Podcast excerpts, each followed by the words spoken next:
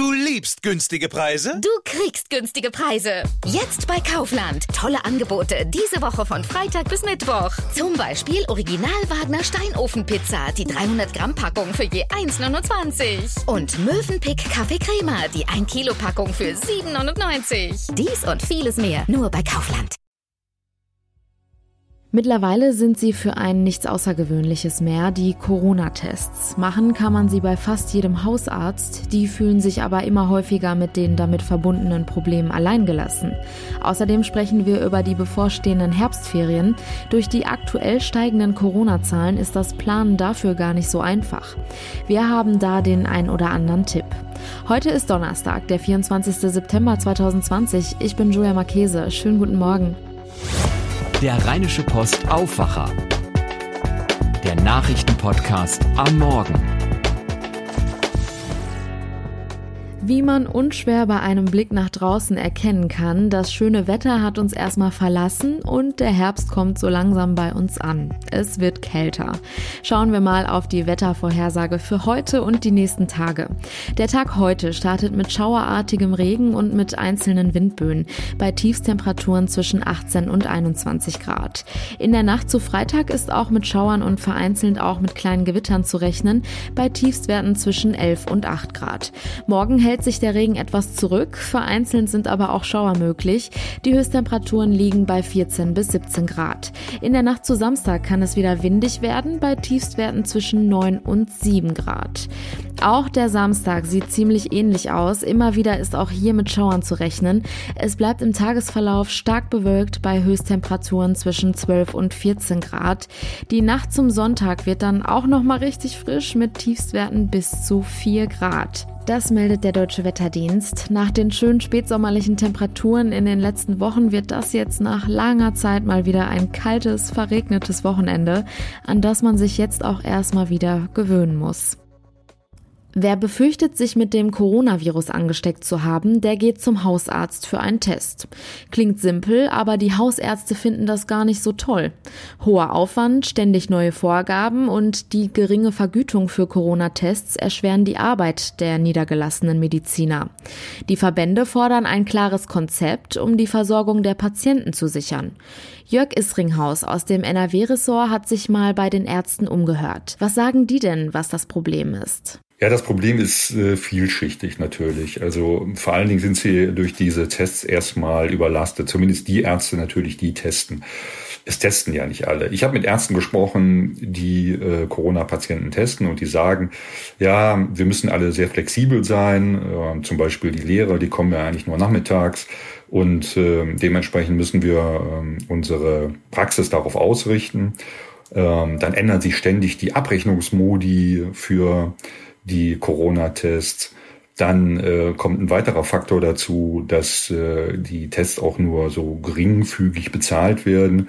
Mit 15, äh, zwischen 15 und 25 Euro liegt die Vergütung.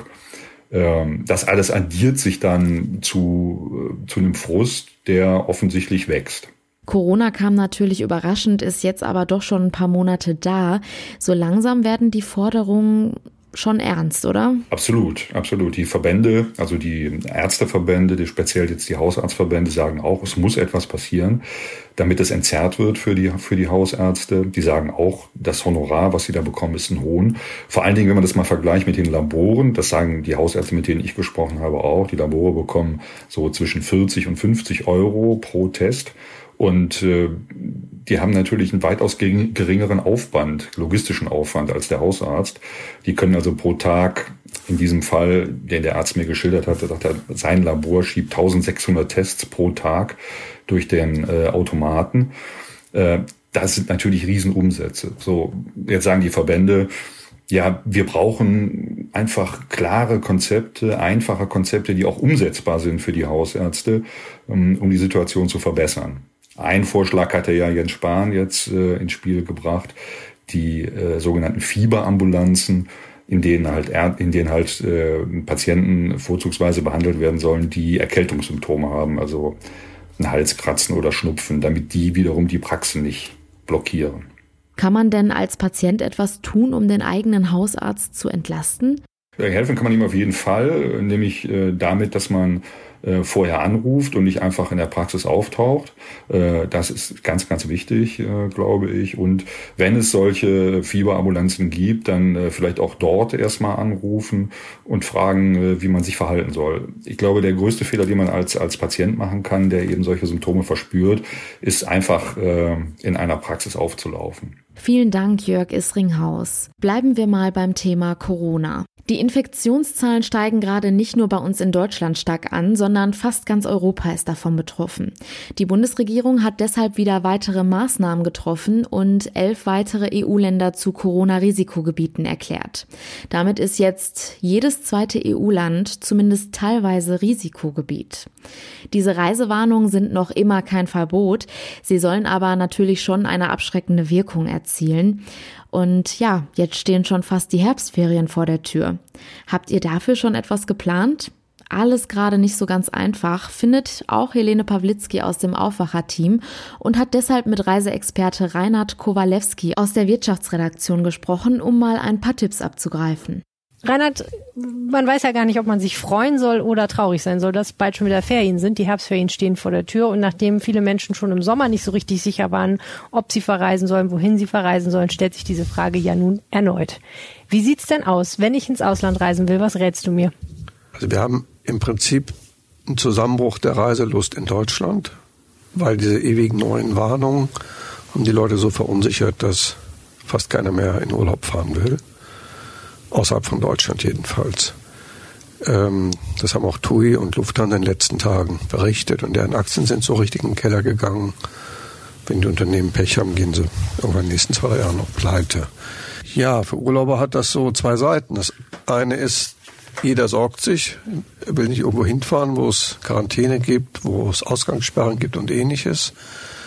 Keiner hat Lust, zurückzukommen und fünf Tage in Quarantäne zu kommen. Möglicherweise auch ganz überraschend. Äh, andererseits sind die Angebote alle sehr günstig, wenn man sich das anguckt. Insofern ist das so eine, sagen wir, komische Zeit für die Menschen. Hm. Also man kann Schnäppchen machen, aber man kann auch ein bisschen Ärger haben. Gibt es denn Gebiete, wo du sagen würdest, da auf keinen Fall hinfahren? Also die gesamte Übersee ist ja quasi gesperrt. Du kannst in die Türkei fahren, in die Mittelmeerregion. Du kannst nach Zypern fahren, du kannst nach Malta fahren, du kannst nach Portugal fahren. Aber so richtig raten kann man ja keinem in die Türkei zu fahren. Wir haben ja gerade zum Beispiel in Remscheid gesehen, wo der Ausbruch sehr wahrscheinlich maßgeblich auf Rückkehrer aus der Türkei zurückzuführen ist, ne? Also ich glaube, dass man da ein bisschen differenzieren muss. Ähm, ich vermute, dass ich jetzt etwas sage, wo viele Politiker sagen, das ist ja ganz schrecklich, dass ein Redakteur der Rheinischen Post das sagt. Aber ich glaube, da ist auch viel Hysterie bei. Man muss sich das genau anschauen. Zum Beispiel, es gibt eine Reisewarnung für ganz Spanien, inklusive Mallorca. Ich halte das an sich für übertrieben, weil die Urlauber, die jetzt in Mallorca sind oder vor ein paar Wochen waren, sich sehr selten infiziert haben. Die haben sich oft in einer sicheren Umgebung befunden, als wenn sie in Deutschland, sagen wir, in Düsseldorf in die Altstadt gehen oder in ein Kaufhaus oder in, der, in öffentlichen Verkehrsmitteln sich drängeln. Woran liegt das? weil die Insel ist total leer. Also die gesamten Feriengebiete am gesamten Mittelmeer sind alle leer. Das heißt, wenn Leute dahin fahren und einfach nur an den Strand gehen oder wandern, halte ich das Infektionsrisiko für sehr niedrig. Auch gibt ja auch viele Leute aus NRW, die haben Ferienhäuser in Mallorca oder in Südfrankreich. Wenn die da einfach hinfahren und Urlaub machen, ist es an sich unsinnig, dass sie dann eine Quarantäne machen nach der Rückkehr. Aber es sind eben die Regeln, weil die, der Staat nimmt einfach diese Regel, 50 Fälle auf 100.000 Einwohner in den letzten sieben Tagen. Und wenn mehr, dann müssen Leute in Quarantäne, wenn sie zurückkommen. Da kann man wirklich ernsthaft drüber reden, weil zum Beispiel in Mallorca die hohen Fallzahlen kamen hauptsächlich von ein paar Altstadtkneipen in Palma de Mallorca und von den Engländern in so einem bestimmten Ort, die sich eben völlig daneben benommen haben. Dass in Wahrheit aber sagen wir 50 oder 100 Hotels sehr ruhig waren mit praktisch keinen Infektionen, das interessiert dann keinen mehr bei der Reisewarnung. Okay, also mit anderen Worten, du hältst das persönliche Risiko für relativ gering, aber natürlich müssen die Leute dann damit rechnen, dass sie hinterher in Quarantäne müssen und oder einen Corona-Test bezahlen müssen selber, um nachzuweisen, dass sie kein Virus von der Insel mit runtergenommen haben eigentlich. Also ich würde Leuten raten, nach in die Länder zu fahren, die offen sind im Moment. Zum Beispiel Griechenland finde ich hochattraktiv.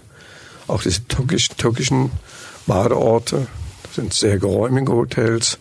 Allerdings ist der Flug relativ lang. Das muss man sich, muss man sich überlegen, wenn da einer infiziert neben einem sitzt und man sitzt da vier Stunden, ob man das will.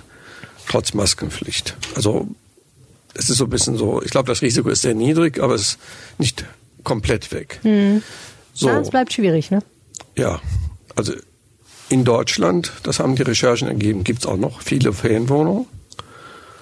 80 Euro am Tag, 100 Euro am Tag. Sylt sehr teuer. Ich selber, ich habe ein kleines Wohnmobil. Wir haben sehr, muss ich sagen, sehr teuren Campingplatz in Garmisch-Partenkirchen gebucht, wo es extra Duschzellen für jedes Wohnmobil gibt. Und das fand ich irgendwie interessant. Also sag mal, wenn wir Corona nicht hätten, hat mich das nicht gestört, wenn man da irgendwie auf eine Gemeinschaftsdusche mal geht. Aber jetzt finde ich das gut, wenn man, sag mal, für oh, das ist schon saftig, für 70 Euro am Tag einen Campingplatz bucht. Okay, also mit anderen Worten, ähnliche Regeln wie im Sommer gelten auch jetzt. Man muss sich sehr genau überlegen, wo man hinfahren will und man muss sehr gut schauen, dass man ein vernünftiges Angebot findet, wenn man in Deutschland bleiben will.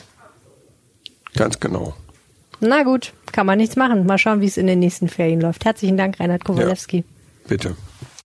Schauen wir jetzt auf die Themen, die heute außerdem wichtig sind. Nach dem NRW-Polizeiskandal will Landesinnenminister Herbert Reul im Landtag über die neuen Entwicklungen im Fall berichten. Auslöser für den Skandal bei der Polizei in Nordrhein-Westfalen waren interne Chatgruppen mit rechtsextremen Inhalten.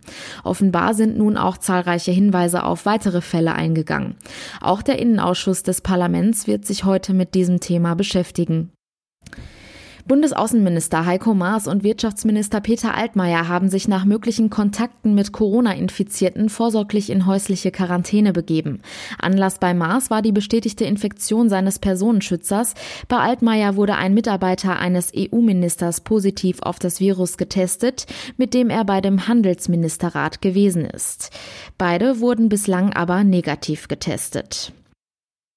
Zum Abschluss der Deutschen Bischofskonferenz in Fulda stehen nun die Konsequenzen aus einer Studie zu sexuellen Misshandlungen von Kindern und Jugendlichen im Mittelpunkt. Der Vorsitz der Bischofskonferenz und der Limburger Bischof Georg Betzing haben bereits angekündigt, dass man sich im Rahmen der Konferenz auf konkrete Zahlungen an die Opfer einigen wolle. Der Deutsche Bildungsverband legt in Berlin eine aktuelle Studie zu Gewalt gegen Lehrer vor. In einer Umfrage wurde hier die Entwicklung durch verbale und körperliche Gewalt an Schulen in Deutschland erhoben. Präsentiert werden die aktuellen Ergebnisse in einer Online-Pressekonferenz am Vormittag. Vor genau 100 Tagen ist die Corona-Warn-App zur Bekämpfung der Pandemie an den Start gegangen. Seitdem wurde sie bereits über 18 Millionen Mal heruntergeladen. Die Bundesregierung zieht eine positive Bilanz. Ärztevertreter kritisieren jedoch die tatsächliche Unterstützung der App.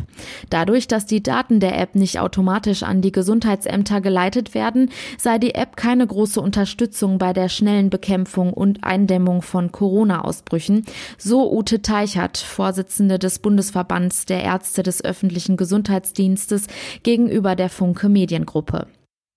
Und zum Schluss noch eine Meldung aus dem Fußball. Der Trippelsieger FC Bayern München spielt heute gegen den Europa League-Gewinner FC Sevilla um den Europäischen Supercup in Budapest. Die Europäische Fußballunion, auch als UEFA bekannt, will trotz der hohen Infektionswerte in Ungarns Hauptstadt bis zu 20.000 Zuschauer für das heutige Spiel ins Stadion lassen. Dieser Pilottest der UEFA stößt auf viel Kritik, vor allem da Budapest als Corona-Risikogebiet zählt. Und das war der Rheinische Post Aufwacher vom 24. September 2020. Wenn ihr uns etwas sagen möchtet, schreibt uns wie immer gerne an aufwacher.rp-online.de. Mehr Nachrichten gibt es dann in unserem Aufwacher News Update am Nachmittag und natürlich jederzeit auf RP Online. Ich bin Julia Marchese, habt einen schönen Start in den Tag. Ciao. Mehr bei uns im Netz www.rp-online.de